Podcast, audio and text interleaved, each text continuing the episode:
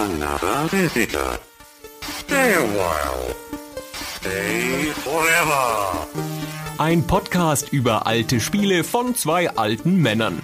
Stay Forever mit Gunnar Lott und Christian Schmidt.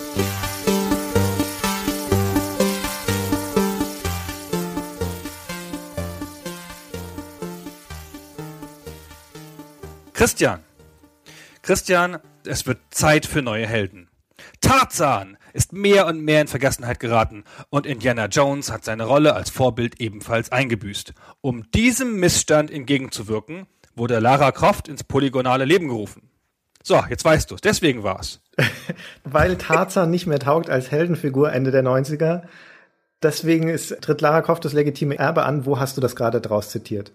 Aus der PC Player von 1996. Ah. Da hat jemand das als Intro geschrieben, als Eingangstext.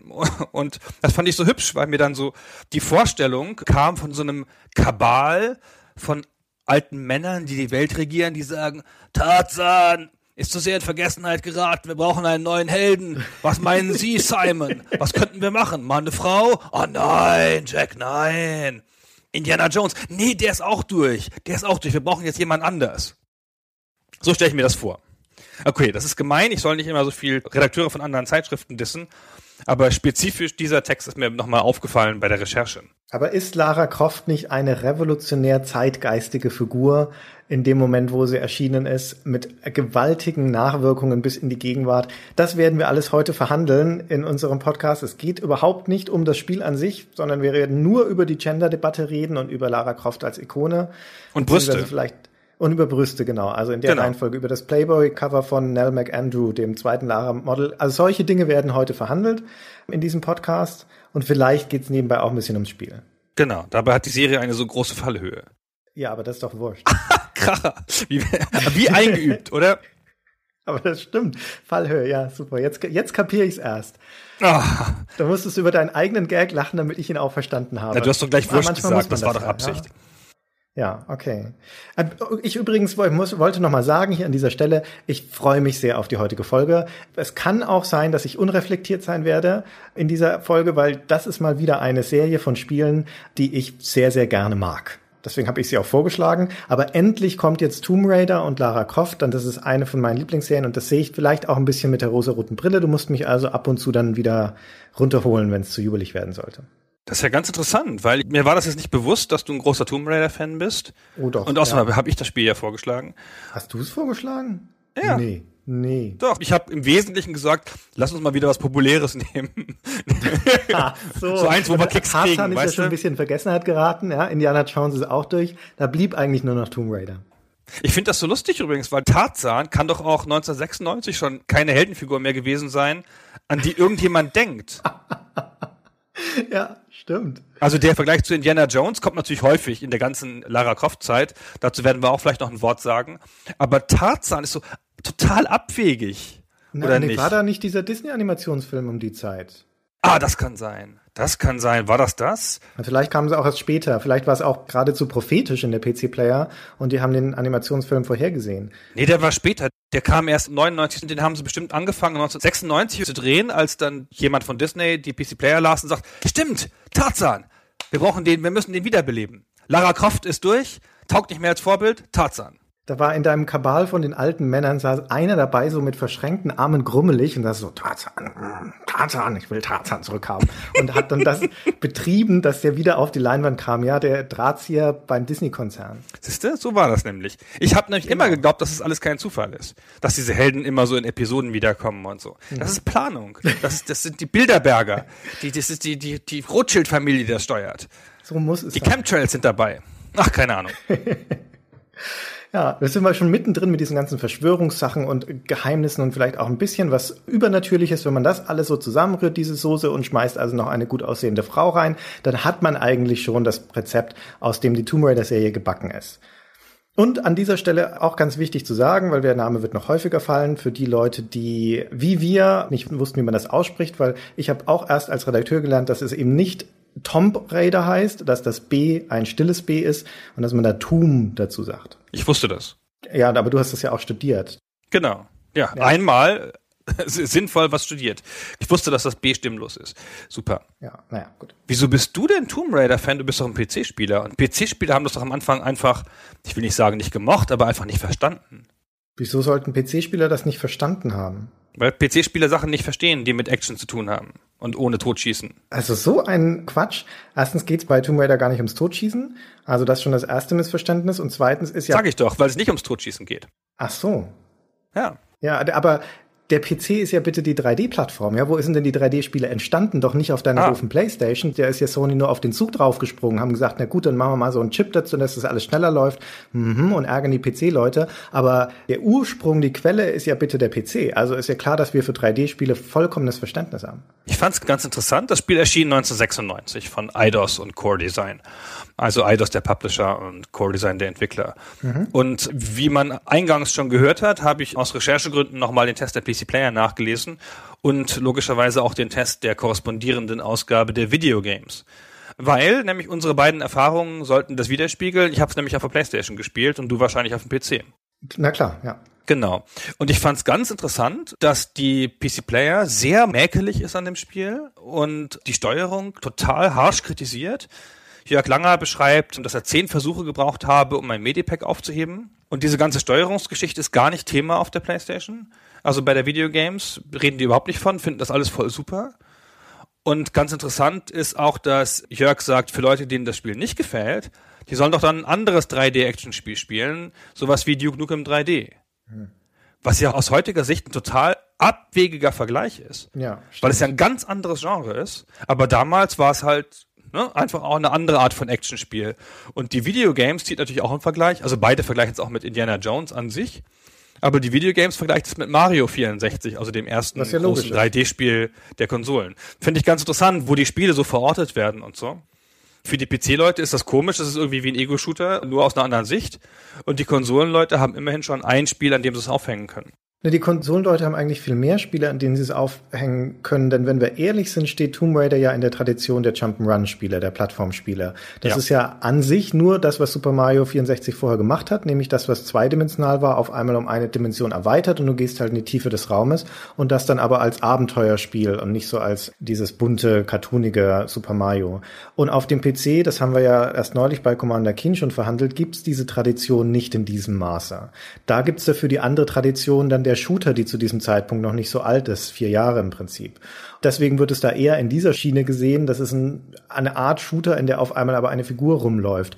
Aus dieser Perspektive ist es aber schwerer zu begreifen, weil es nämlich inhaltlich eigentlich ein anderes Spiel ist. Es ist ja ein Springspiel. Genau, es ist halt wie so ein erwachsenes Mario.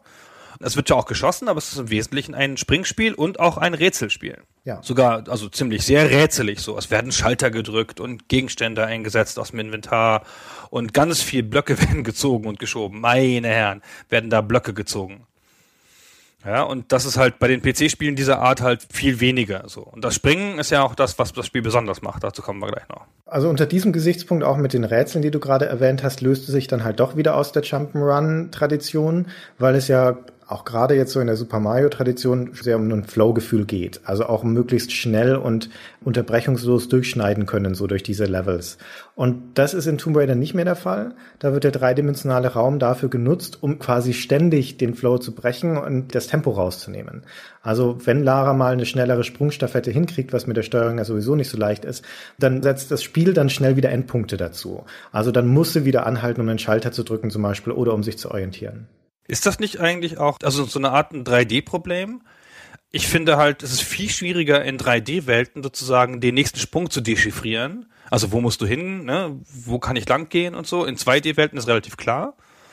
Und in 3D-Welten fällt es mir zumindest immer schwer. Also bei Tomb Raider ist es ganz klar, wenn man das Spiel jetzt nochmal spielt und sich dabei aufnehmen würde, wäre das ja keine Kette von Sprüngen und Stehenbleiben und Schalter lösen, sondern es wäre misslungener Sprung, falsche Drehung, neben dem Madpack gesessen, das Madpack nochmal aufgegriffen, misslungener Sprung, an der falschen Stelle hochgesprungen, wo man nicht hochspringen kann. Und lustig, ich hatte das ganz ähnlich, ich bin aber auch ein miserabler Spieler von solchen Spielen, bei Uncharted, dem sehr neuen, oder Uncharted 2, 3, glaube ich, dem Konsolenspiel auf der PS3, dass ich nochmal gespielt habe, was eigentlich auch so ein Spiel ist, das eine sehr schöne Umgebung hat, wo man sich fließend mit einer sehr elegant animierten Figur, ja, wie Lara auch ja eine elegant animierte Figur ist, bewegt man sich in Uncharted durch die Welt.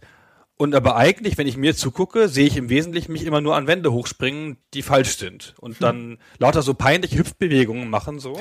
So immer so falsch gegen die Wand gesprungen. Pong, ach nee, hier kann ich nicht hoch. Ah, gegen die Wand. Ah, nein, hier nicht hoch. Und das ist doch komisch, dass es in solchen Spielen so ist. Und ich dachte, das sei vielleicht einfach, also entweder bin ich nur doof, aber das läge vielleicht auch einfach daran, dass 3D-Welten für sowas halt eigentlich schwierig sind. Nee, das liegt daran, dass Spiele wie Uncharted und Tomb Raider speziell dafür gebaut sind, dir eben nicht zu sagen, wo es weitergeht, weil das ja ein Teil ihrer Herausforderung ist, dass du ja dich orientieren musst im Raum und rausfinden, wo es weitergeht. Das heißt, die müssen dich ja immer wieder ausbremsen, denn wenn sie dir sagen würden, geh dahin, geh dahin und diesen Flow ermöglichen, dann wäre sie eben nur vorbei. Nee, umgekehrt, das stimmt nicht. Na doch, wenn du dir umgekehrt dann Spiele anschaust, wie ein Spiel wie Mirror's Edge zum Beispiel, das ja erstens eine ganz andere Art von Spiel ist, aber da geht es ja fast ausschließlich darum, dieses Flow-Erlebnis zu ermöglichen, indem du unterbrechungslos springst und rennst. Und da ist ja auch die ganze Grafik darauf ausgelegt, dir zu zeigen, wo es weitergeht. In dieser weißen Welt sind ja die roten Punkte, die dir zeigen, wo du interagieren kannst, damit du die möglichst schon von einem Kilometer Entfernung erkennst. Ach so, ja, das stimmt, vielleicht. Aber ich hatte bei einem der mittleren Tomb Raiders, also dem Reboot, glaube ich damals, wer hieß das, Legend? Äh, das Legend, ja. Ja, genau, da hatte ich ein ganz starkes Gefühl von einer wohltuenden, klaren Chiffrierung. So, da konntest du halt im Level immer gucken, aha, aha, das sind Vorsprünge, aha, aha, und dann halt ging's los. Da hatte ich ein viel stärkeres Flow-Gefühl als beim ersten jetzt, beim Nochmalspielen und auch bei dem späteren Bruder im Geiste, dem, dem Uncharted. Aber auch das hängt davon ab, wie das Spiel gebaut ist, weil der perfekte Vergleich dazu ist, ein Jahr später kam das Anniversary raus, das Tomb Raider Remake vom ersten Teil, benutzt die gleiche Engine, genau die gleiche Steuerung, also ist eigentlich von den Anlagen her identisch zu Legend, aber es baut die Levels aus dem ersten Teil nach und die Aufgaben zum größten Teil, oft relativ originalgetreu.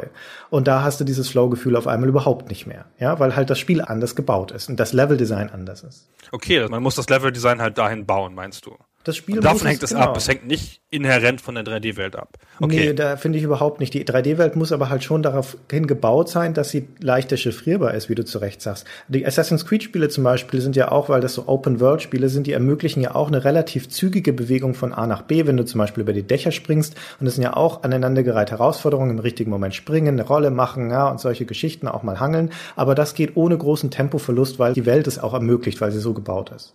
Okay. Ich ähm, akzeptiere das. Sehr gut. Bin ausnahmsweise deiner Meinung. 1996 also kam von Eidos und Core Design Tomb Raider auf den Markt. Kam das gleichzeitig auf allen Plattformen? Also ich habe es auf dem Nee. Saturn gesehen und das kam es, glaube ich, einen Monat vor der PlayStation sogar. Genau. Und der PC kam noch mal ein bisschen später, oder?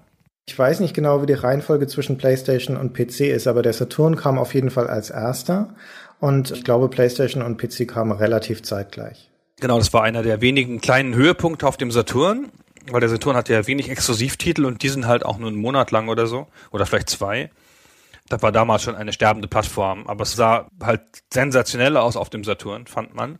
Und ich weiß noch, als es dann auf der Playstation kam, haben mein damaliger Kollege im Spieleladen, Frank, und ich haben es mit nach Hause genommen zu Frank und haben das dann an einem Wochenende durchgespielt, immer so abwechselnd mit Gamepad hin und her reichend. Also in, glaube ich, 16 Stunden oder so, was man halt so in ein Wochenende kriegt Ja. oder 18 Stunden, das ganze Spiel, ohne irgendwas. Immer so mit sich hin, gegenseitig beraten und die Sachen hin und her geben.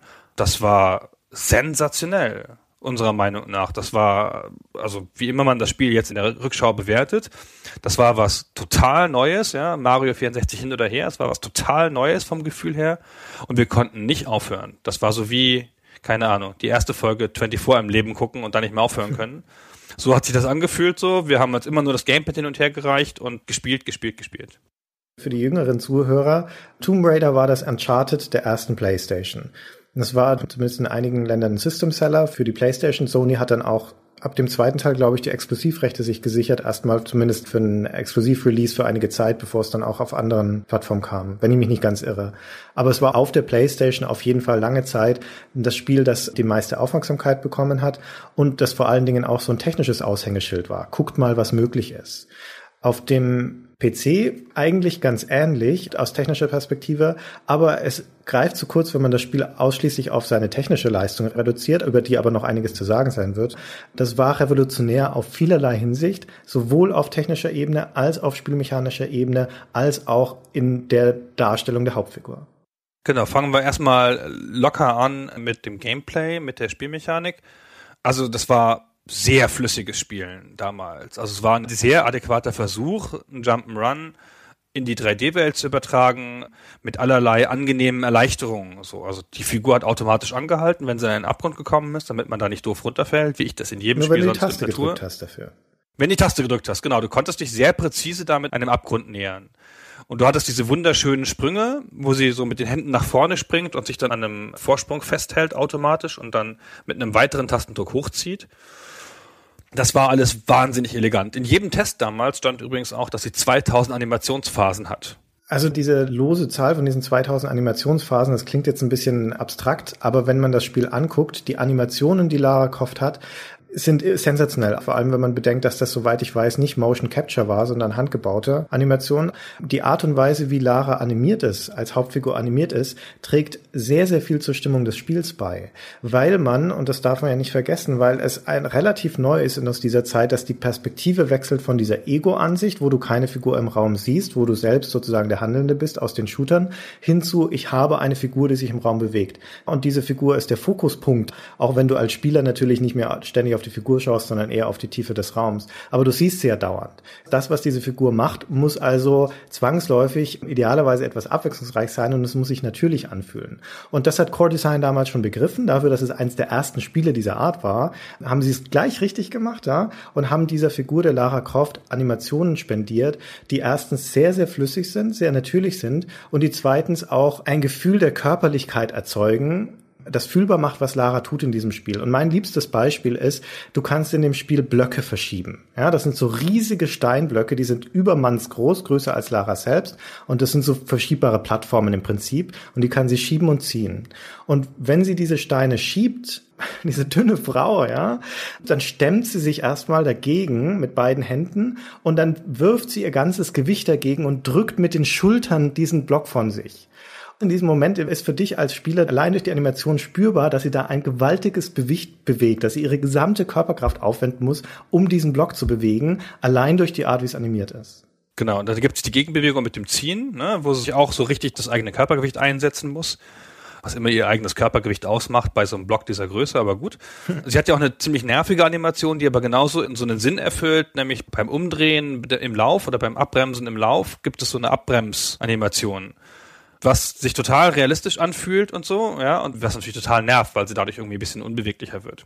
Naja, oder wenn du sie gegen eine Wand laufen lässt, dann fängt sie das ab, indem sie die Hände vors Gesicht hält, schützend.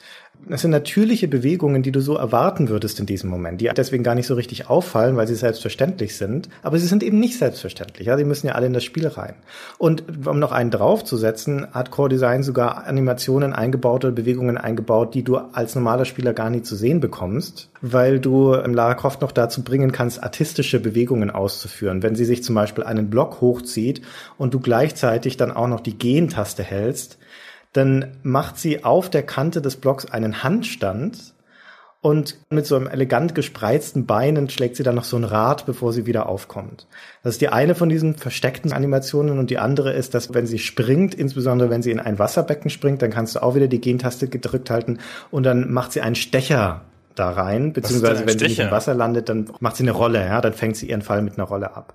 Und das ist so eine Art so eine Art Bewegungsfreude, die sich da ausdrückt. Ja, eine Lust an der Beweglichkeit, die sich in dieser Figur ausdrückt, die so perfekt zu dem Spiel passt, weil es geht um die Bewegung. Es geht so vieles in dem Spiel geht um Bewegung. Das macht sie auch so besonders, so als Figur. Und es unterstreicht auch ihre Andersartigkeit, weil sie eine Frau ist, ja. ja. Ihre Weiblichkeit, dieses elegante Ratschlagen besonders, ist halt schon, also eine sehr raffinierte Trick, um die Figur noch weiblicher oder ohne sie irgendwie tussig, ja, aber halt weiblich wirken zu lassen. Genau, elegant wirkt sie in diesem Moment. Und viele von den Bewegungen, die Lara Croft, diese Aristokratin, die sie ist, ja, sie ist ja eine englische Aristokratin, viele von den Animationen im Spiel selbst haben eine gewisse Eleganz. Und das ist wirklich ein großer Verdienst der Animateure von Core Design, dass sie diese Eleganz auch über die Animation zum Ausdruck bringen. Das war sicherlich Kalkül. Oder meinst du, das ist so ein bisschen zufällig entstanden, weil sie halt zufällig eine Frau hatten und da dachten, naja, da müssen wir auch ein bisschen was machen? Weiß ich nicht. Müssen wir jetzt spekulieren. Schwer zu sagen. Ich glaube auch, das ist heutzutage ja nicht mehr nachzuweisen. Der Entwickler dieser Figur, Toby Gard, also ist nicht der Chefdesigner des Spiels, sondern halt derjenige, der sich diese Figur ausgedacht hat, mhm. der hat mal gesagt, er hätte wirklich mit Absicht mal eine weibliche Heldin machen wollen.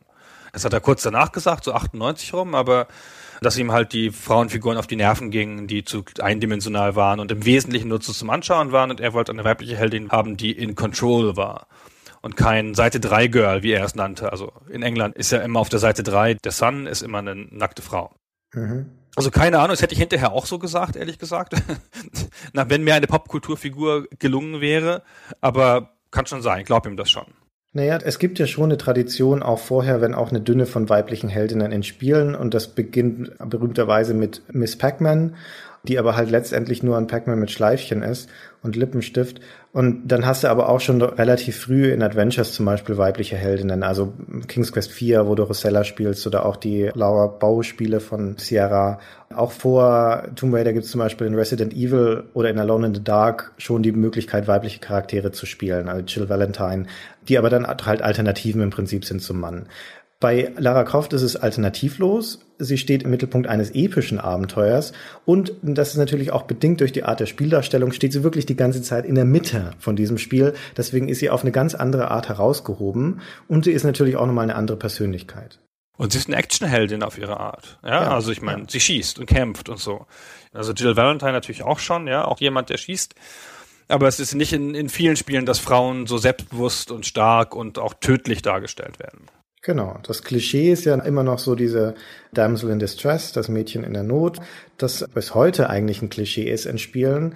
Auch wenn wir jetzt schon deutlich mehr und breit gefächertere Darstellungen von weiblichen Figuren haben, auch von Heldinnenfiguren. Aber zu der Zeit von Tomb Raider ist es noch eher ungewöhnlich. Und sie hat noch andere Aspekte, die interessant sind. Aber bevor wir jetzt über die Lara reden, lass uns mal schnell zurückkommen zu der Art von Spielmechanik, die das Spiel auszeichnet. Also was macht man denn genau in Tomb Raider? Also es ist ein, wie du schon sagst, ein Lauf- und Springspiel mit Rätseleinlagen und Schießeinlagen. Hat ein sehr befriedigendes Schießen, das Spiel übrigens. Mhm. Also das Spiel heißt ja Tomb Raider, wie wir schon sagten, das ist auf Deutsch Grabräuber. Also auch ein ungewöhnlicher Titel, finde ich. Mhm. Heutzutage ist es ja einfach so ein Wort, das einem total bekannt vorkommt, aber ich fand das damals einen ungewöhnlichen Titel. Es beginnt damit, dass sie in eine alte Höhle eindringt, also wo sie halt Schätze rauben will. Diese Höhle ist 3D, polygonal gebaut und sie geht da halt rein. Und es fängt gleich an mit so, sie muss halt eine Wand hochklettern, sie trifft gleich auf kleine Gegner, so Fledermäuse, die sie abschießen kann. Man sieht gleich so ein bisschen die ganze Mischung, die dieses Spiel ausmacht. Ja, das Laufen, das Springen, das Rätsel. Am Anfang sind gleich schon Medpacks versteckt an, an bestimmten Stellen. Also gibt Secrets und es gibt gleich Gegner, die man abschießen kann alles in wenigen Minuten schon mal angerissen. Wir können kurz mal reinhören, einen Ausschnitt aus dem Spiel, wie sich das so anhört.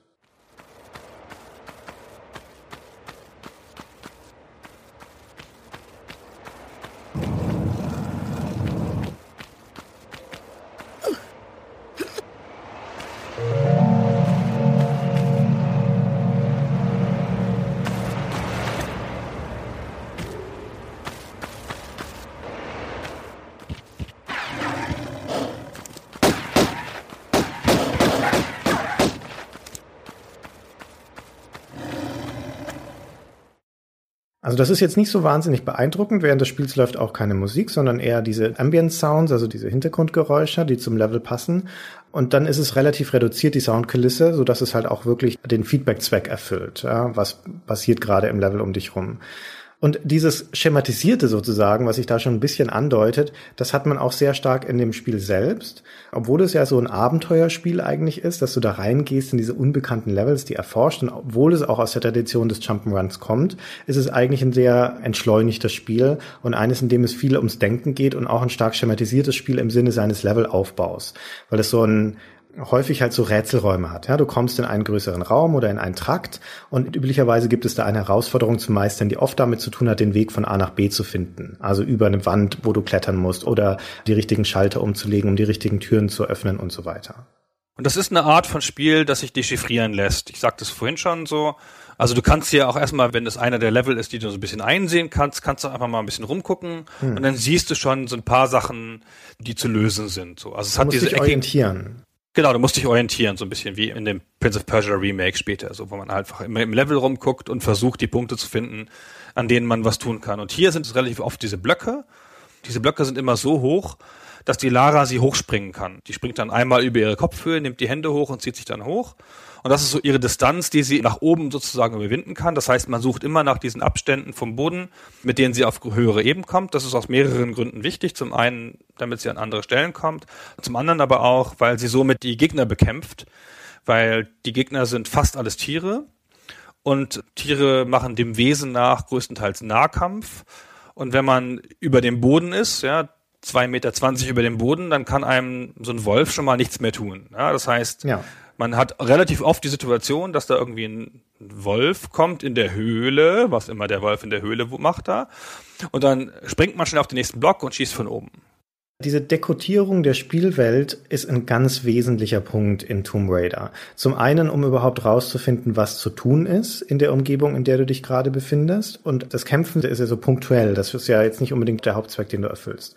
Und das Zweite, was du dekodierst, sind räumliche Abstände. Also es hat ganz, ganz viel damit zu tun, zu lernen und relativ schnell zu lernen, solche grundlegenden Maßstäbe, die in dieser Welt existieren. Ein Maßstab ist zum Beispiel, wie hoch Lara springen kann, hattest du schon gesagt, maximal um eine Kante zu erreichen. Aber auch natürlich, wie weit kann sie springen. Und das geht in verschiedenen Intervallen aus dem Stand, aus dem Sprung, aus dem Sprung mit noch hinhängen, mit den Händen dann sie noch eine Kante zu fassen. Und das wird gemessen im Prinzip sowohl in Schritten, also in Laras Verhalten selbst. Ja, sie kann einen Schritt nach hinten machen. Das ist dann genau die Distanz, die sie braucht, um Anlauf zu nehmen für einen längeren Sprung und so weiter. Also es ist in der Beweglichkeit der Figur verortet sozusagen und aber halt auch in dem Grundraster des Leveldesigns und das ist der Block. Das ganze Leveldesign besteht aus viereckigen Blöcken. Die können unterschiedlich hoch sein. Das muss man sich wie so Säulen vorstellen. Vielleicht kennen noch manche dieses Spielzeug, wo du so ein Nagelbrett hast und von hinten schiebst du deine Hand rein, ja, und dann hebt sich das so raus. Und so ist im Prinzip auch diese Levels, dass diese Blöcke halt unterschiedliche Höhen haben können und sie können abgeschrägt sein. Aber alles besteht aus diesen immer gleich geformten Blöcken. Die sind immer die gleichen Maßstäbe.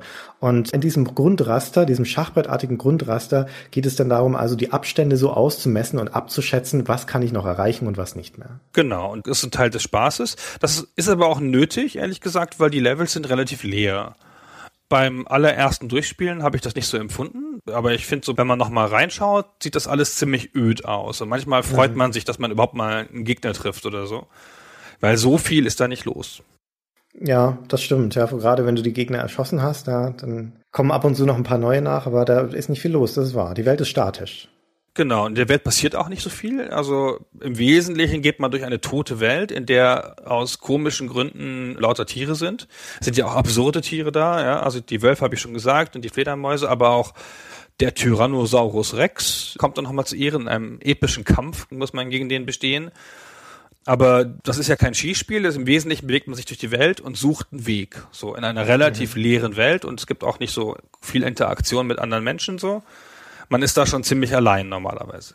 Ich finde, dass diese Lehre oder diese, wie du es nennst, diese Reduziertheit ganz entscheidend zum Charme des Spiels beiträgt, zumindest für mich. Aus zwei Gründen. Zum einen, weil das Leveldesign an sich Kulisse ist, ja, und das ist, wie ich schon sagte, es ist in seiner Architektur eigentlich relativ eingeschränkt, weil es diese Blöcke sind, aber durch die schrägen Kanten, die da erlaubt sind, also dass die Ober- oder Unterkante von so einem Block abgeschrägt sein kann, ergeben sich erstaunlich vielfältige architekturelle Möglichkeiten und die nutzen die Leveldesigner von Core Design auch ganz großartig. Die meißeln da Statuen raus, ja, da gibt's ein Level später in dem Heiligtum des Sions, da hast du so eine riesige Schlucht und die ist voll mit Wasser und du tauchst dann da runter und das sind zwei gigantische ägyptische Statuen, dem Tal der Könige nachempfunden, nur dass es halt eine Horus und eine Anubis-Statue ist.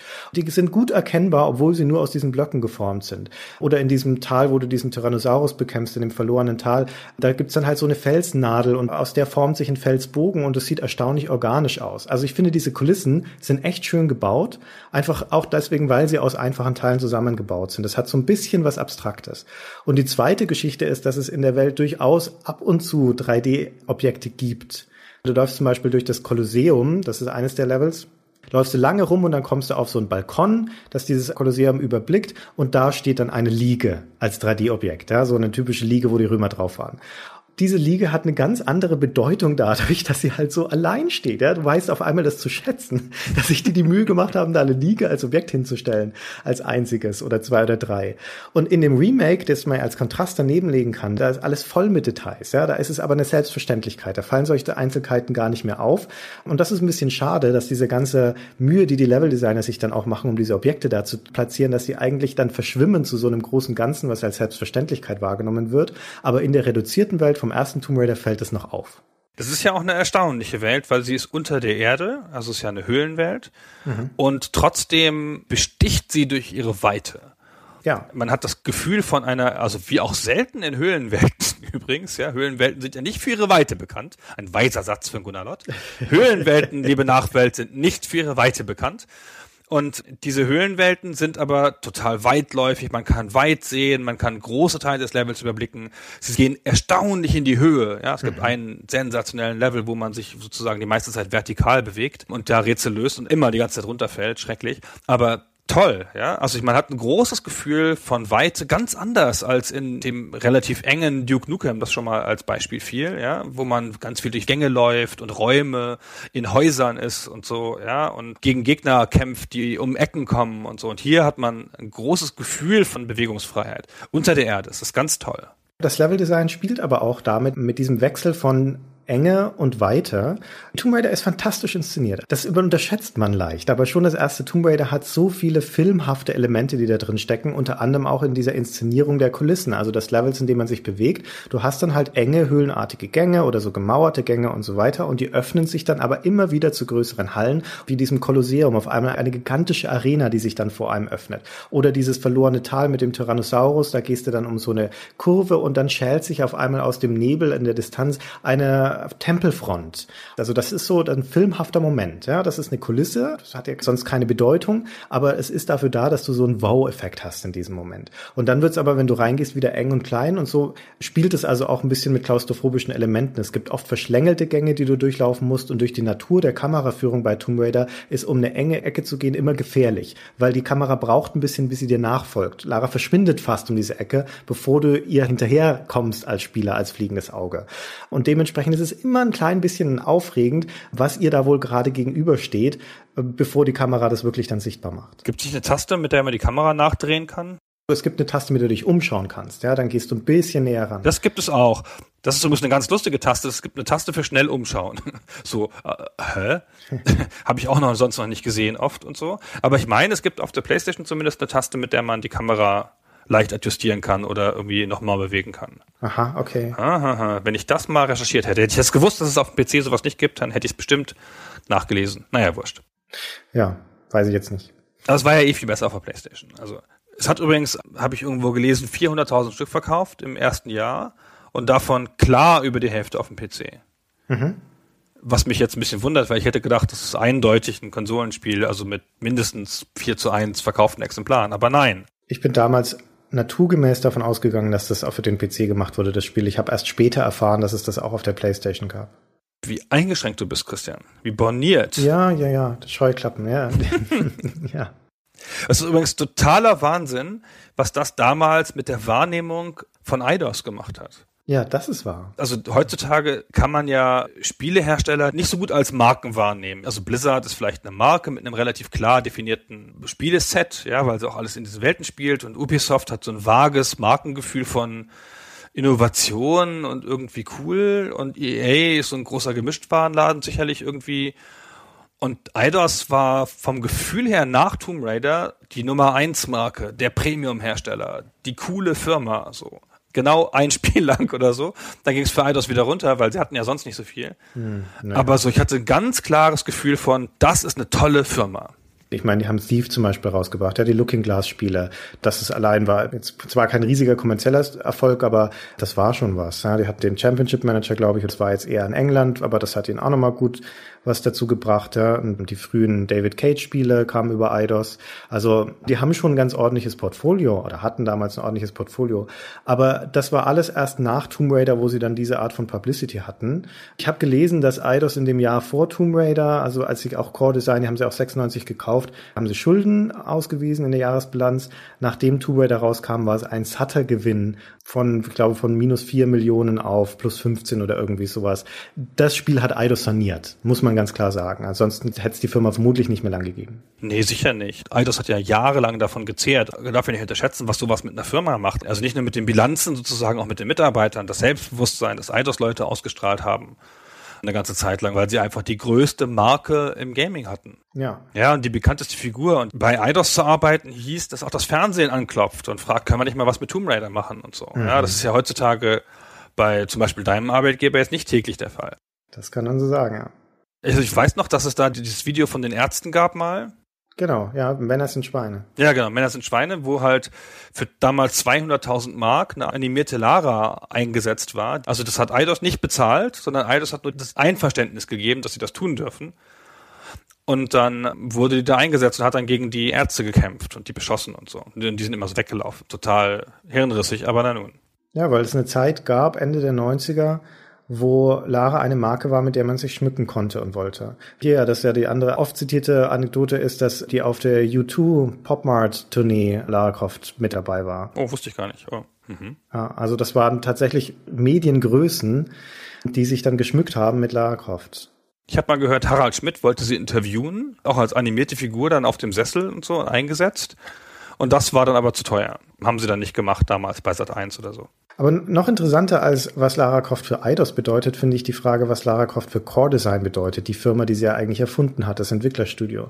Weil das ja ein traditionsreiches Studio ist, das gibt schon seit Ende der 80er.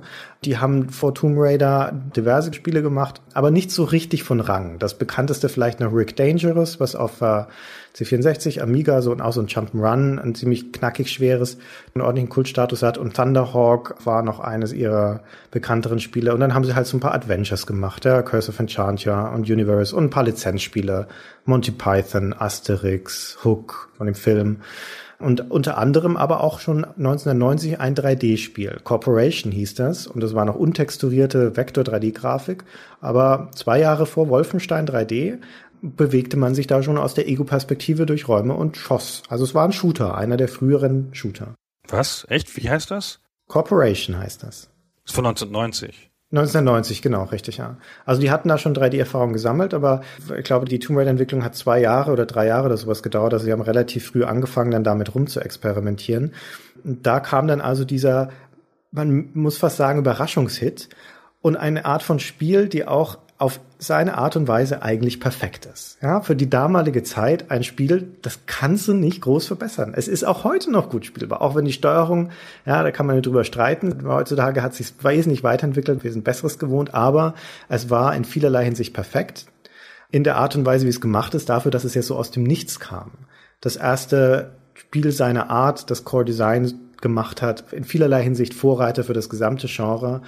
Und dann auch noch für diese neue Plattform, die PlayStation, die ja damals auch noch eine relativ neue Entwicklungsplattform war, auch wenn sie es für den, vorher hatten wir schon gesagt, für den Saturn gemacht haben. Core Design war ja keine Nummer auf dem PC, hatte halt eine lange Tradition im Amiga vor allen Dingen auch und hat erstaunlich Spiele für Sega CD gemacht und so. Und auch da, ich habe ja vorhin erzählt, dass ich diese beiden Tests gelesen habe von der PC Player und von der Videogames. Die Videogames hat sofort auf die Geschichte von Core Design angespielt. Ja, das ist ja die Firma, die hat ja damals Thunderhawk gemacht, schon damals 3D, frühe 3D-Spiele. Hm, hm, hm, hm, ist ja jetzt zu erwarten, dass sie mit 3D gut umgehen können. Fand ich so ganz lustig so. Ganz andere Wahrnehmung so. Und dann, als das Spiel draußen war, da war, das ist auch nicht oft so, die popkulturelle Mega-Bedeutung dieses Spiels war sofort klar, habe ich den Eindruck. Also sofort an den ersten Rezeptionen, an den ersten Tests, an den Verkaufszahlen und so. Man hatte sofort das Gefühl, dass da so ein großes, großes Spiel jetzt auf dem Markt war, dass das halt definieren wird. Und dann haben halt Core Design und Eidos das gemacht, was man dann sofort natürlich immer machte. Ja, noch eins. Und dann noch eins. Und dann noch eins. Also dann kamen in relativ rascher Folge kamen so leicht abgedatete Versionen so mit klassisches Redakteursspiel so was hat sich denn diesmal geändert? Ah, warte, wir haben, keine Ahnung, den Überschlag und die Dings.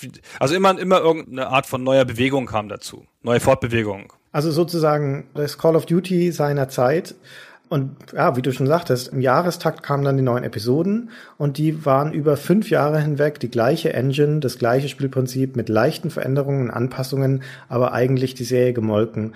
Und ich weiß nicht ganz recht, ob das jetzt der Druck wirklich von Eidos kam. Vermutlich schon, dass die das halt wirklich ausschlachten wollten bis zum geht nicht mehr. Aber ich hatte auch immer das Gefühl, dass weder Eidos noch Core Design einen richtigen Plan davon haben, wo sie eigentlich hinwollen mit dieser Serie, außer den Status quo zu verlängern ins Unendliche. Und dass sie aber auch nicht richtig verstanden haben, was eigentlich das Faszinierende an diesem Spiel und dieser Marke ist. Und diese Faszination, die aus dem ersten Teil sich speist, trug sich auch noch über zwei, drei, vier und vielleicht mit Abstrichen noch fünf hin. Dann war es aber halt irgendwann vorbei. Und dann stand Core Design vor dieser Aufgabe, okay, jetzt brauchen wir was Neues. Ja, jetzt müssen wir das irgendwie weiterspinnen. Wir müssen sie neu erfinden. Wir müssen gucken, wie wir da was draus machen mit dem sechsten Teil mit Angel of Darkness. Da haben sie dann noch zwei Jahre Zeit dafür bekommen. Und da war vollkommen klar, die sind damit überfordert. Sie haben keine Ahnung, wie sie es weiterentwickeln wollen und was die Faszination von Tomb Raider ausmacht. Ich finde es ganz interessant, dass die Spiele am Anfang so wie man es aus Konsumentensicht als folgerichtig empfindet, fortgeführt worden sind. So, ja, im nächsten Teil gibt es irgendwie dann neue Moves und dann konntest du mit einem Boot fahren und dann hattest du jetzt nicht nur Untergrund, sondern hattest auch noch irgendeine Stadt. Solche Sachen. Und es gibt dazu dieses Bon mot, ich glaube, von dem Ford, also dem Typen, der, der das Ford-Auto gemacht hat die Massenproduktion von Autos empfunden hat, der hat irgendwo so, angeblich sowas gesagt wie, ja hören Sie mal, wenn ich auf die Konsumenten gehört hätte, hätten wir kein Auto gebaut, sondern eine schnellere Pferdekutsche. und genauso fühlt sich dieses Spiel an, so, ne, wie als hätte man so ein paar User gefragt, so was kann man jetzt an dem Spiel noch verbessern? Und dann sagen die, ja, mach doch mal die Bewegung und die Bewegung ohne sich darüber klar zu sein, was eigentlich das Grundfaszinosum ist. Ja, der ja. Charakter, die Art, wie die Levels sind, diese Reduktion, dieses pure, ja, dieses saubere, klare, pure am Spiel ist ja relativ bald verloren gegangen. Und dann hat man sich noch gefreut, dass man jetzt einen anderen Move machen konnte, mal Boot fahren oder Snow Racer, wie das Ding heißt oder so. Aber das hat das Spiel natürlich nicht weitergebracht. Das hat man auch gefühlt. Das gipfelte dann in dem Angel of Darkness in Fehlentscheidungen, wie zum Beispiel, ja, lassen Sie mal noch Rollenspielelemente reinmachen. Multiple-Choice-Dialoge wäre das, was dem Spiel noch fehlt. Und um dem Ganzen die Sahnehaube aufzusetzen, ach, lassen Sie mal noch einen anderen Charakter mit reinmachen, ja, den man dann mal anstelle von Lara spielt später im Spiel. Also lauter Dinge, wo, wie du sehr schön gesagt hast, diese ursprüngliche Purheit, auch die Reduziertheit des Spielgefühls pervertiert wird durch diese ganzen Monstrositäten, die noch rangeflanscht werden an allen Seiten. Aber das ist das typische Schicksal von Produktentwicklung. Ist doch oft so, ne? Man hat einen Erfolg und dann macht man noch irgendwas dran. Dann macht man das noch dran und optimiert da noch und so, weil es halt auch total schwierig ist, Produkte sozusagen zu resetten. Ja, und bei Tomb Raider ging es ja dann auch erst, als es schon gründlich schiefgegangen war. Hm. Und dann ging es ja richtig schief. Ja, dann wurde ja Core Design das Spiel entzogen. Das kann man ja heutzutage in Geschichtsbüchern nachlesen. Dann bekam es Crystal Dynamics, ein anderes Studio von Eidos. Die haben übrigens das Spiel gemacht, das mein erster größter Test war. Wie hieß das nochmal? Das mit dem 3D-Gecko da. Gex. Gex, genau, Gex 3D, genau. Das war Crystal Dynamics, wird für mich ewig verbunden bleiben mit Gex 3D. Die haben das dann gemacht und die haben relativ logisch, ja, mit den modernen Mitteln versucht, wieder ein Bewegungsspiel zu machen. Ein genau. reines, klares Bewegungsspiel. Ja. Und was hat's? Oh, funktioniert. Na, wie überraschend. Ja, und es hat, was aber auch ganz richtig war dann zu diesem Zeitpunkt, es hat mehr Narration drin. Ja, es hat eine neue Definition von Lara Croft als Charakter, als jemand, die auch kommentiert. Also das ist das, was mir an Legend mit am besten gefallen hat, dass tatsächlich während des Levels Kommentare und Dialoge stattfinden, dass sie als Figur dadurch greifbarer wird, dass nicht nur ihre Beweglichkeit sich im Level ausdrückt, sondern dass sie auch reflektiert die Dinge, die da passieren und die sie bemerkt. Und es passiert natürlich auch mehr inszenatorisch im Level. Ja, also es ist lebendiger. Da kommen also auch tatsächlich Ereignisse dann, diese unsäglichen Quicktime-Events, die damals so groß in Mode waren. Aber das alles eingepasst in diese Grundstruktur des Bewegungsspiels. Ist aber halt in bestem Sinne ein modernes Tomb Raider. Also ja. wenn man sich das aussuchen durfte, ne, so ist es halt das beste moderne Tomb Raider, das man machen konnte, ungefähr, ohne das alte komplett zurückzulassen. So. Ja. Naja, aber wir wollen ja gar nicht über Legend reden, das ist ja total ein neues Spiel. Über so neue Spiele reden wir ja gar nicht. Das kann ja jeder noch irgendwie nachgucken oder so. Das interessiert uns nicht. Ich mag sie ja alle. Ich mag sie alle. Ich habe Angel of Darkness durchgespielt. Ich liebe Legend. Ich mag sogar Underworld, das viele nicht mögen. Und das neue Tomb Raider ist auch ein ganz, ganz großartiges Spiel. Ich finde die Reihe unverwüstlich. Die können fast machen damit, was sie wollen. Und das hängt mit zwei Dingen zusammen. Zum einen mit dem Abenteuerszenario, also mit diesem Indiana Jones Grundgedanken, Mysterien in antiken Umgebungen auf den Grund zu gehen und Geheimnisse zu lüften. Das allein hat eine ganz, ganz starke Faszination, die er auch Uncharted trägt unter anderem. Und das andere ist die Figur der Lara Croft. Und auch auf den Gefahren, da jetzt vielleicht zu simpel zu erscheinen oder eindimensional, aber ich spiele die Lara Croft einfach wahnsinnig gerne. Ich finde sie als Figur anziehend, nicht nur, weil sie eine gut gebaute Frau ist, sondern weil es überhaupt ein ganz großer Spaß ist, finde ich, eine Frau zu spielen. Und zwar eine patente, selbstbewusste, sich in einer männlich dominierten Welt und einem männlich dominierten Metier mit großer Selbstverständlichkeit bewegende Frau zu spielen. Der mhm. Perspektivwechsel auch, der damit verbunden ist. Ich finde das auch grundsätzlich, obwohl ich nicht so ein Fan bin. Aber ich habe mal damals, als ich im Laden gearbeitet habe, im Spieleladen, ich erwähnte es bereits ein, zwei Mal, habe ich Leute gefragt, warum sie das Spiel jetzt spezifisch mögen und so und was ihnen daran gefällt. Und dann hat einer relativ unverblümt gesagt, naja, wenn es halt so Spiel ist mit Außenperspektive, gucke ich lieber einer Frau auf den Arsch als ein Mann. das hat ja sicher auch was damit zu tun, so. Also ich finde es da ganz interessant, ja, wie sie den Spagat gemacht haben. Sie machen eine patente, selbstbewusste, taffe Frau, aber natürlich mit übergroßen Titten, damit sie auch jeden ansprechen. Ja, das ist, glaube ich, schon ein Kalkül, so. Ne, das Absurde ist, dass du die Brüste von Lara Croft ja gar nicht siehst, weil du sie die ganze Zeit von hinten anschaust. Ja, die siehst du ja nur in den Zwischensequenzen. Also sie hat auch einen wohlgeformten Hintern. Genau, also natürlich ist es so, dass die, wenn die jetzt der Logik der Welt folgen würde, dann würde die nicht mit kurzen Hosen in eine Höhle reingehen. Ja, das ist natürlich totaler Blödsinn, die Art und Weise, wie sie angezogen ist. Noch dazu, wo sie sonst eigentlich sehr sinnvoll ausgestattet ist, mit den schweren Stiefeln, mit den Handschuhen, die sie anhat, mit dem Rucksack hinten drauf und sowas. Das ist alles relativ realistisch, aber dann hat sie halt die Hotpants an. Ja, na gut. Das ist dann das Zugeständnis an die, an die Schauwerte sozusagen. Aber halt das Interessante daran ist, dass sie nicht ausschließlich reduziert ist auf diese körperliche körperlichen Attribute, obwohl sie eine starke Rolle spielen, weil sie ja in dieser Welt als handelnde Figur auftaucht und weil sie in einem Kontext eingebettet ist. Und Lara Croft ist natürlich eben, weil sie so eine populäre Figur war, auch ganz gut untersucht in, in der Genderforschung, also auch kontrovers. Aber letztendlich hat sich schon in den 90ern, frühen 2000ern eigentlich eine Lesart rausgesetzt, zumindest soweit ich es nachverfolgt habe, dass sie eben kein reines Sexsymbol ist oder kein, wie das so schön hieß damals, Cyberbimbo, sondern dass sie eher in der Tradition des romantischen Helden steht. Also so einer Figur, die größer ist als das Leben, die überkompetent ist, die ja deswegen auch herausgehoben ist aus normalen Charakteren, die auch ein bisschen was Mystisches und das schlägt sich ja alles so nieder. Ja, sie ist Aristokratin, ne? sie ist hochwohlgeboren, sie ist super intelligent, beweglich, sie kämpft problemlos mit Mann und Tier und was auch immer. Und sie ist aber, wie gesagt, kein sexualisiertes Objekt, weil sie ja nicht passiv ist. Sie ist nicht ausgeliefert, sondern sie ist aktive Agentin dieser Welt. Sie hat männliche Attribute, allen voran ihre Waffen, die stark als phallische männliche Attribute gelten. Und aber auch ihren Verstand. Ja, sie ist ja, das darf man nicht vergessen, das Rätsellösen steht im Mittelpunkt des Spiels. dazu braucht sie einen Verstand. Sie hat also eine Meisterschaft in dem, was sie tut, in ihrer Beweglichkeit, ihrer Gelenkigkeit, in ihrer Zielerreichung. Und sie ist nicht sexuell aktiv im Spiel. Also vor allem in den ersten Spielen ist sie nie ein Sexobjekt, auch in dieser Welt. Sie wird, wobei ich muss das wieder relativieren. Wir können mal ganz kurz reinhören in die ersten Sätze des Intros aus dem ersten Teil. Was muss ein Mann tun, um solche Aufmerksamkeit von Ihnen zu kriegen? Schwer zu sagen. Aber Sie machen sich bisher ganz gut. Na toll, obwohl ich eigentlich nicht derjenige bin, der Sie will. So? Leider nein. Miss Jacqueline Nadler sucht Sie von Nadler Technologies. Wissen Sie? Die Schöpfer aller Herrlichkeit. halt die Klappe, Larsen. Ma'am. Ja, da wird sie gleich angebaggert. Aber damit hat sich's dann auch schon wieder. Und sie ist ja diejenige, die dann auch Grenzen setzt und die vor allen Dingen auch Männer tötet. Im ersten Teil, du hast es schon gesagt, auch das ist was, was mir am ersten Tomb Raider super gefällt. Sie kämpft hauptsächlich gegen Tiere. Da wird also nicht unreflektiert 10.000 Leute niedergeballert, sondern sie tötet im ganzen Spiel nur fünf Männer. Und zwar immer, wenn sie angegriffen wird, ja, weil sie keine andere Wahl hat. Das ist Notwehr in diesem Moment. Aber sie triumphiert auch über Männer. Weißt du, warum das mit den Tieren ist? Nee. Das hat Toby Gard mal erzählt. Er meinte, er wollte, dass das Spiel realistisch ist. Also im Sinne von Gegner mit realistischer Bewegung. Auch um dann eine höhere Fallhöhe zu schaffen, weil es ja am Ende noch ein bisschen was Mystisches gibt und so.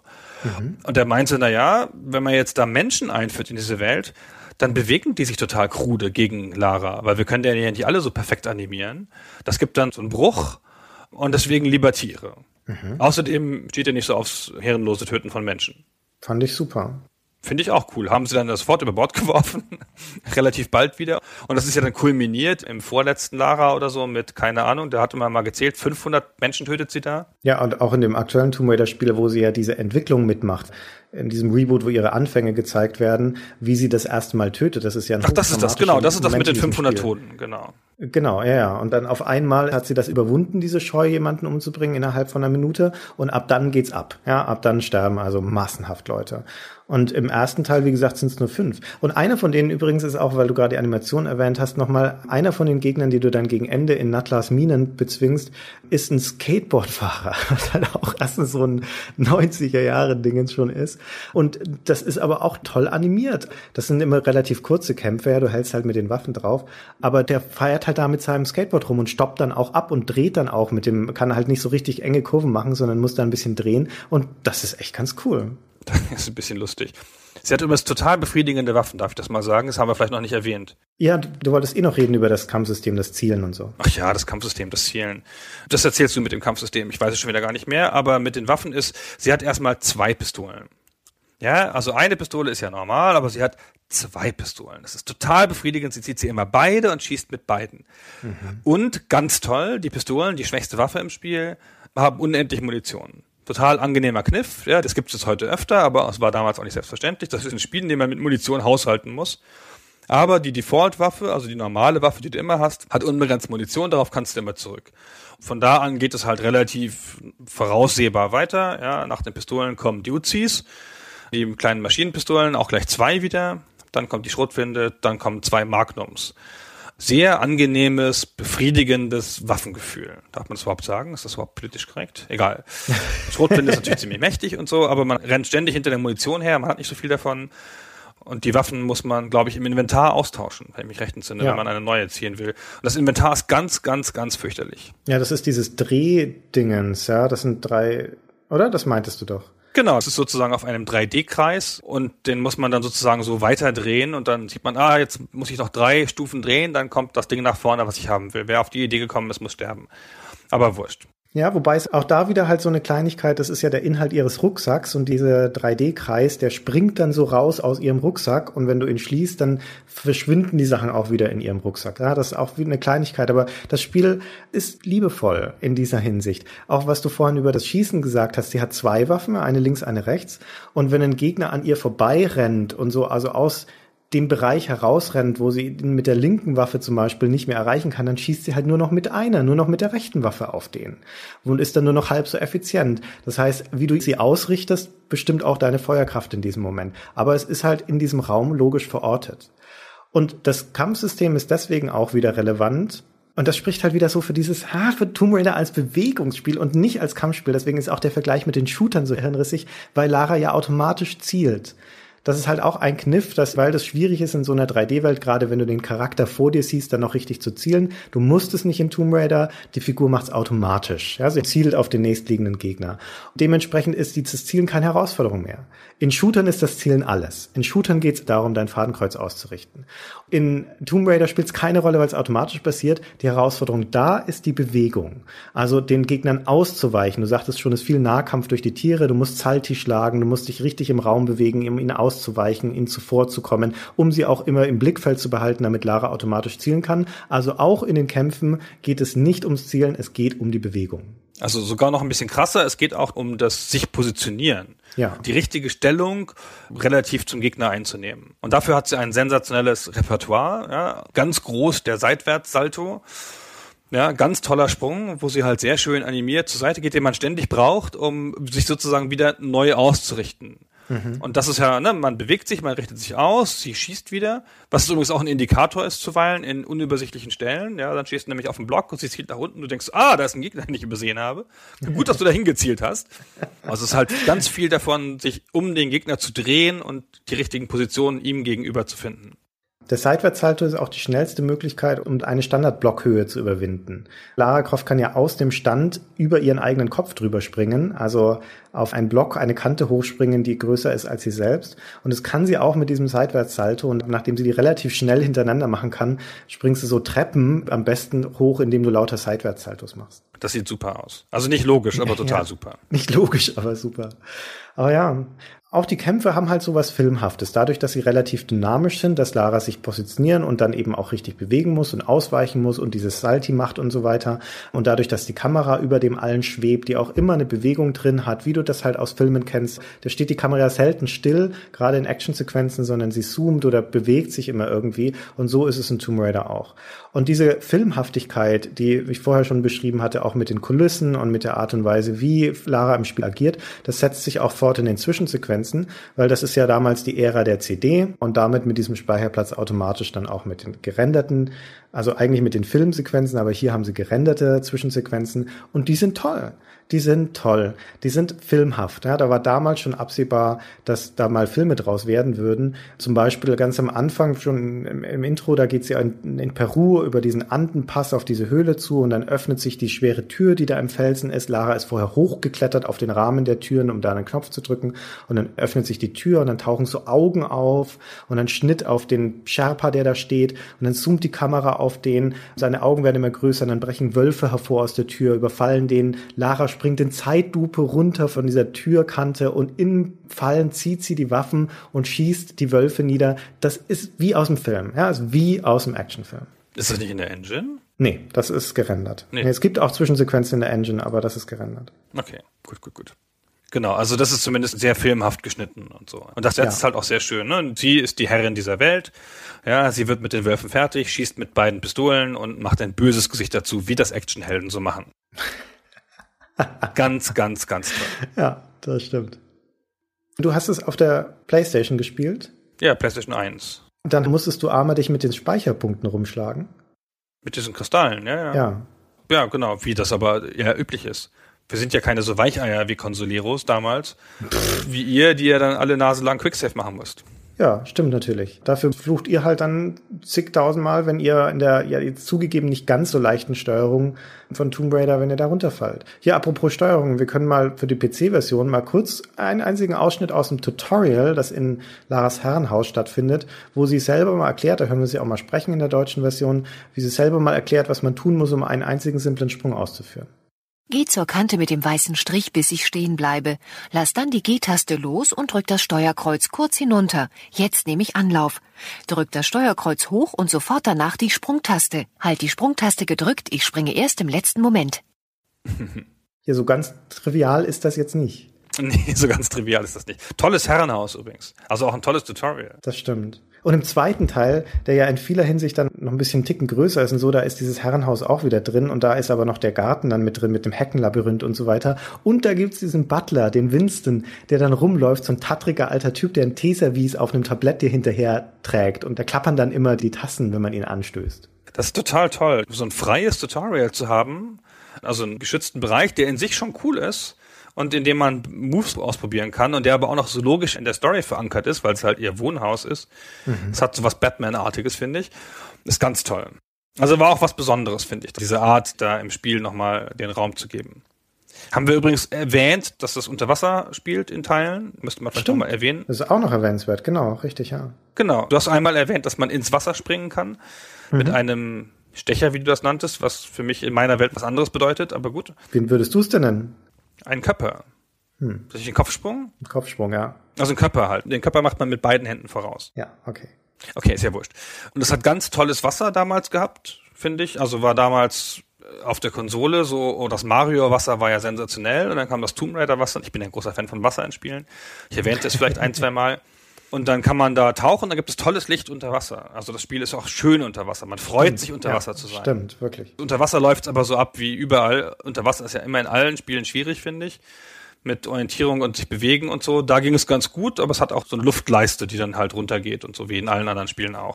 Die aber relativ großzügig ist. Also du kannst eine Minute oder sowas unter Wasser bleiben. Da ist jetzt nicht so große Panik. Nee, du hast aber auch zuweilen lange Distanzen dann in den, die vielleicht im ersten nicht so, aber in den zweiten und dritten, glaube ich lange Distanzen zu durchschwimmen. So, ich bin ja gar kein Freund von Unterwasserspielen, also von Spielen, wo man unter Wasser tauchen muss, weil ich mir immer das, ich weiß auch nicht, ich bin da nicht schnell genug und dann geht mir die Luft aus und dann sehe ich schon das Licht am Ende und dann sterbe ich. Ja, die Orientierung unter Wasser ist halt immer schwieriger, weil du auf einmal auch noch dich frei nach oben und unten bewegen kannst. Aber prinzipiell funktionierte das in Tomb Raider echt ganz gut. Und das Leveldesign ist halt doch auch damals schon insofern dynamisch gewesen, als es Veränderungen im Level gab, unter anderem Wasserstand zum Beispiel. Ja, du konntest halt aus einigen Räumen das Wasser einfach rauslassen oder den Wasserstand verändern. Und ich hatte schon gesagt, du konntest Blöcke rumziehen, aber auch Schalter drücken, die dann was im Level verändert haben. Also auch großflächig. Dann ist in einem Raum in Ägypten, in einem von den Unterirdischen, bricht dann halt so eine Sandlawine durch und dann ist ein Raum auf einmal mit Sand verschüttet. Das siehst du jetzt zwar nicht, also das ist nicht animiert, du kommst halt zurück in diesen Raum, aber der ist auf einmal ganz anders, als er vorher war. Mhm, das ist toll. Ja, es ist toll. Habe ich erzählt, dass ich Toby Gard getroffen habe? Nee, erzähl.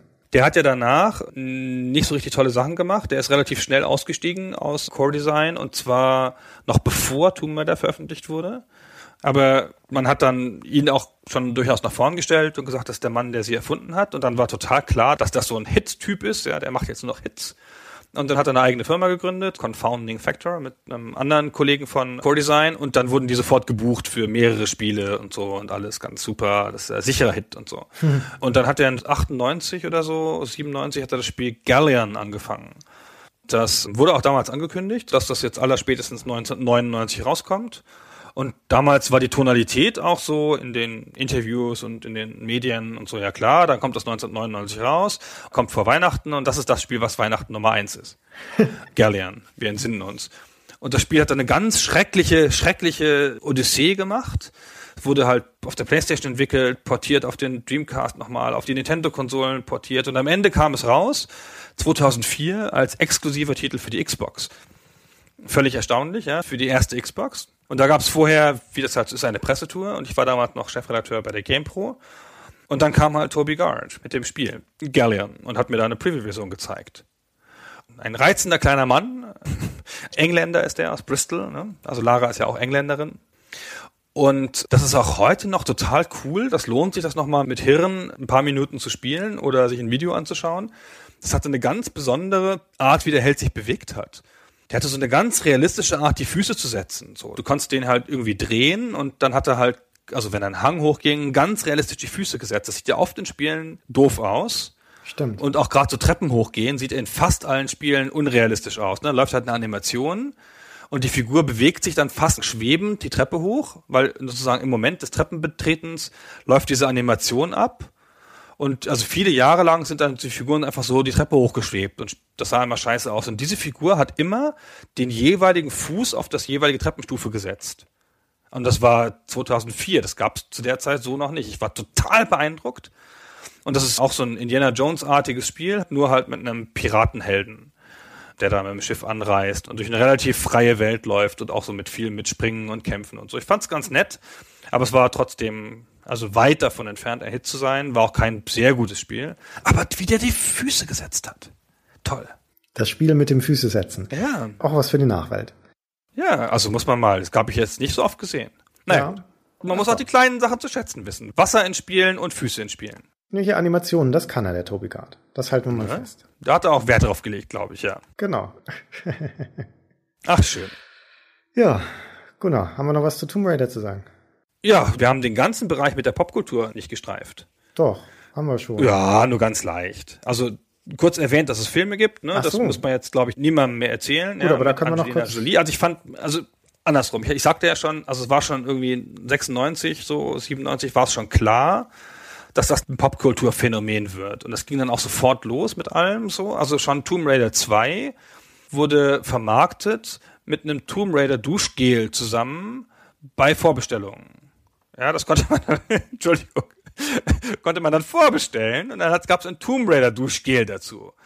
Ja, und das war dann so in den Anzeigen so mit Lara halb nackt, halt so mit Bikini an und so unter der Dusche. So, hey. Naja.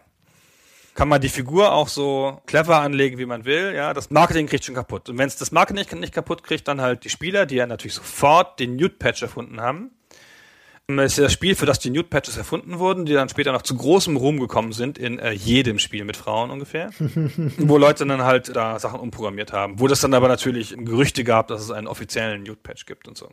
Nude Modus, oder? Was war's? Genau, so ähnlich wie diese unsterblichen Gerüchte, dass man Ares in Final Fantasy VII retten kann, wenn man nur die richtigen Tasten drückt und sowas. So gab es es halt auch. Und unter anderem habe ich das auch, ich erinnere mich noch, wie ich bei Tomb Raider damals versucht habe, so dreimal vor, zweimal um die eigene Achse drehen und dann dreimal nach hinten springen und dann wird sie nackt. Ja, hat leider nicht funktioniert zu meiner großen Leidwesen, aber ich habe es verbissen probiert. Das ging also nur, wenn man tatsächlich einen Patch sich installiert hat, einen inoffiziellen, gegen den sich Eidos auch mit großer Energie zur Wehr gesetzt hat. Ja, macht ja auch ihre Marke ein bisschen kaputt. Ja, wobei sie haben ja Lara mehr und mehr sexualisiert. Also die ganzen Marketing-Artworks, die mit dem Spiel nicht unbedingt was zu tun hatten, wo sie halt rausgerendert war im knappen Bikini oder im Abendkleid. Und da gab es auch dieses eine Bild, wo sie oben ohne ist und sich den Arm nur vor ihre Brüste hält. Also das war schon Teil der Marketingstrategie, sie als Sexsymbol zu positionieren. Ja, genau, das stimmt. Also sie sind schon ein bisschen selber schuld, aber ich finde, diese Nude-Patches zeigen so eine ganz komische also dass Männer automatisch annehmen, dass es alles auch in nackt gibt. Ja. Also wenn es eine Frau gibt, dann muss es die natürlich auch irgendwie in nackt geben, so ist ja klar. Es ist ja Quatsch. Ich meine, wenn du diesen Nude-Patch dann installierst, dann hast du so diesen Neuigkeitswert, der nach zehn Sekunden verfliegt, dann mal mit ihrem Nackt hin und her zu laufen. Aber damit hat sich ja dann wieder erschöpft. Ja, das ändert sich ja trotzdem nichts am Spiel dadurch. Ja, dann siehst du halt so eine bescheuerte Brustwarzentextur im Wesentlichen und das war's schon. Ja, ja? also auch nicht attraktiv ist, genau. Ja, keine Ahnung, warum Leute das tun, aber viele Leute tun das. Und auch heute noch und so gibt es Leute, die das für Spiele extra machen, nur weil die Spielehersteller so nachlässig sind und dieses wertvolle Feature nicht von Haus aus einbauen. ah, schwierig, schwierig. Ah, ja. Und dann gab's die Filme, die zwei Anfang der 2000er, das war dann wirklich der Höhepunkt des Medienhypes von Lara Croft wo Angelina Jolie dann Lara Croft gespielt hat zweimal und die Filme waren auch echt erfolgreich. Vor allem der erste, der hat ungefähr 200 Millionen Euro eingespielt weltweit. Nein, nein, nein. Die haben zusammen 500 eingespielt. Nee, nee, nee. Dollar. Nee, nee, nee, nee. Dollar war's, glaube ich. Ja, noch nicht mal, noch nicht mal. Der erste war erfolgreicher als der zweite, aber der hat so um die 200 oder 270, glaube ich, Millionen Dollar eingespielt. Aber ja, irgendwas so um den Dreh. Also sie waren jedenfalls sehr, sehr erfolgreich. Die waren auch erfolgreich auf Video und so. Also ich habe den ersten sehr gemocht zum Beispiel. Aus Gründen, die mir nicht ganz klar sind. Aber also ich bin ja ganz kein Freund von Actionfilmen vor allen Dingen. Und ich hatte immer das Gefühl, die Jolie gibt dem Charakter sowas leicht Ironisiertes. Sowas mhm. wie, ich springe hier, ja, ja, und ich habe was Enges an und jetzt schieße ich. Ja, sie alle tot, total übertrieben, aber ich bin cool dabei, ich bin Lara. Englisches Dann Understatement so, so ein bisschen. Ja, so ein bisschen, so was halt so was leicht ironisches, so ein bisschen so ein Zug noch. Und das hat's mir sehr versöhnt, so weiß ich auch nicht warum. Ich brauche immer so eine Begründung für Actionfilm. Also jedenfalls fand ich die ganz toll. Ich erinnere mich noch gut an das Gefühl der Dankbarkeit, das ich empfunden habe, als ich aus diesem Film dann rausgegangen bin und diese Erleichterung, endlich mal einen Film zum Spiel, der nicht scheiße ist, ja, den ja. man durchaus anschauen kann, weil wir waren ja damals sowas gewöhnt wie Mortal Kombat, der Film, oder Super Mario Brothers oder Street Fighter, wo du nun echt eher den Mantel des Schweigens drüber breiten möchtest. Und für die Tomb Raider Filme muss man sich nicht schämen. Das stimmt, genau. Und ich finde auch die Jolie eine ganz gute Wahl, so. Der Toby Gard hat mal gesagt, wenn er sich eine Schauspielerin aussuchen könnte, dann müsste es Selma Hayek sein, weil sie als einzige die Figur dafür hat. So viel dazu, dass der eine, eine selbstbewusste Heldin erschaffen wollte. okay, sehr gut. Naja. Naja, da war die Jolie ja nah genug dran. Ich finde auch, die war ganz gut getroffen insgesamt. Äh, hat aber ähm, natürlich die Brüste vergrößert mit Einlagen für den Film. Ah ja, okay. Es hat nicht von Haus aus gereicht, ja. Die ist ja eh eine Frau mit guter Figur und so. Und nein, aber für Lara musste man die Brüste noch größer machen. Hm. Naja. Gut, also Lara war eine Zeit lang erfolgreich im Kino, parallel ging es mit den Spielen bergab, dann kam dieses Reboot mit Legend, dann kam wieder ein Reboot neulich mit Tomb Raider. Also die Serie hat ihre Hochs und Tiefs, aber Lara Croft ist als Figur so faszinierend und auch so verankert in den Köpfen der Spieler, als eine der wenigen weiblichen Heldinnen, die wirklich Weltgeltung haben. Dementsprechend wird es auch weitergehen. Ja, der nächste Teil ist ja schon angekündigt. Es ist also jetzt wieder auf dem Status einer sehr etablierten und global geschätzten Spieleheldin, aber nicht unbedingt mehr von diesem Medienphänomen, der halt doch ein grotesker Hype war. Genau, das ist jetzt irgendwie durch. So, Gott sei Dank möchte man sagen, jetzt ist es halt genau. im Wesentlichen ein ganz normales Spiel. Richtig, ja. Ja, genau. Und von dieser ganzen Serie, wie gesagt, ich mag sie alle gerne, sogar die überflüssigen Teile, den fünften, sogar den missglückten sechsten. Aber letztendlich ist so der erste Tomb Raider Teil trotzdem noch der heimliche Favorit, weil er halt so bahnbrechend war. wie gesagt, bahnbrechend auf technische Art und Weise durch diese Third-Person-Perspektive, durch die Art und Weise, das Level darzustellen, durch die filmhafte Inszenierung, bahnbrechend durch die weibliche Figur, die ja auch einen Kontext, eine Geschichte hat, die einen Hintergrund hat, die also empowered ist sozusagen, ja, die eben keine dumme Tussi ist. Und auch durch die Art und Weise, wie sich das Spiel darstellt und spielmechanisch, wie es also das Jump'n'Run nimmt und in dieser 3D-Welt neu definiert als ein Bewegungs- und Rätselspiel. Das alles ist ganz großartig. Und mein Lieblingslevel, das wollte ich noch sagen, aus diesem an schönen Leveln wirklich reichen ersten Teil. Von seinen 15 Missionen sind fast alle sehr, sehr gelungen ist das fünfte Level, St. Francis Folly, was allein schon ein ganz großer Name ist, finde ich, für ein Level. Und es hat aber auch zwei ganz tolle Orte. Es spielt hauptsächlich in zwei Orten, nämlich in dieser Säulenhalle am Anfang, wo diese große Halle reinkommt mit unterschiedlichen großen abgebrochenen Säulen, auf denen man dann sich nach oben auf die Balustraden schwingt und dann diesen sehr hohen vertikalen, turmartigen Raum, in dem man in einzelne Räume reingeht, die so antiken Sagenfiguren nachempfunden sind. Thor und Damokles und sowas und dort Rätsel löst, um dann so nach und nach Schlüssel zu sammeln, um unten rausgehen zu können. Und das ist erstens ein tolles Level vom Design her und es ist eins, wo diese ganze Inszenierung, dieses ganze Szenario wunderbar zusammenkommt. Auch in dem Remake, im Anniversary, das ist auch ein sehr, sehr schönes Level. Also wenn man sich nur ein Video nochmal anguckt von dem Spiel, wenn man es nicht selber spielen will, dann würde ich das empfehlen, Level 5. Ich bin direkt bei dir, ausnahmsweise. Und ich finde das bei weitem den besten Level. Also von allen Tomb Raider Leveln, die ich gespielt habe, glaube ich. Gibt auch nicht so oft gute Levels, die vertikal aufgebaut sind in Spielen. Ja. Uncharted hat auch ein paar zum Beispiel, aber ähm, es ist schon irgendwie, das ist nicht so leicht zu machen. Mit der Orientierung im Raum und so, die Herausforderung wird zuweilen gescheut. So, Christian, jetzt haben wir verzweifelt nochmal die Filme erwähnt, um die, die nicht auszulassen. Hast du zu dem Spiel noch was hinzuzufügen? Nee, also wir wollten ja auch im Schwerpunkt über den ersten Teil reden. Vielleicht reden wir irgendwann nochmal über den zweiten oder zu gegebener Zeit über das Legend oder so, aber ich glaube, wir haben es im Großen und Ganzen abgedeckt. Es ist eine tolle, tolle Serie. Es ist das Civilization der Action Adventures. Das soll das Schlusswort sein, lieber Christian. Das soll es. Dann verabschieden wir uns, bedanken uns wie immer fürs Zuhören. Bis zum nächsten Mal. Vielen Dank. Tschüss. Tschüss. Toll.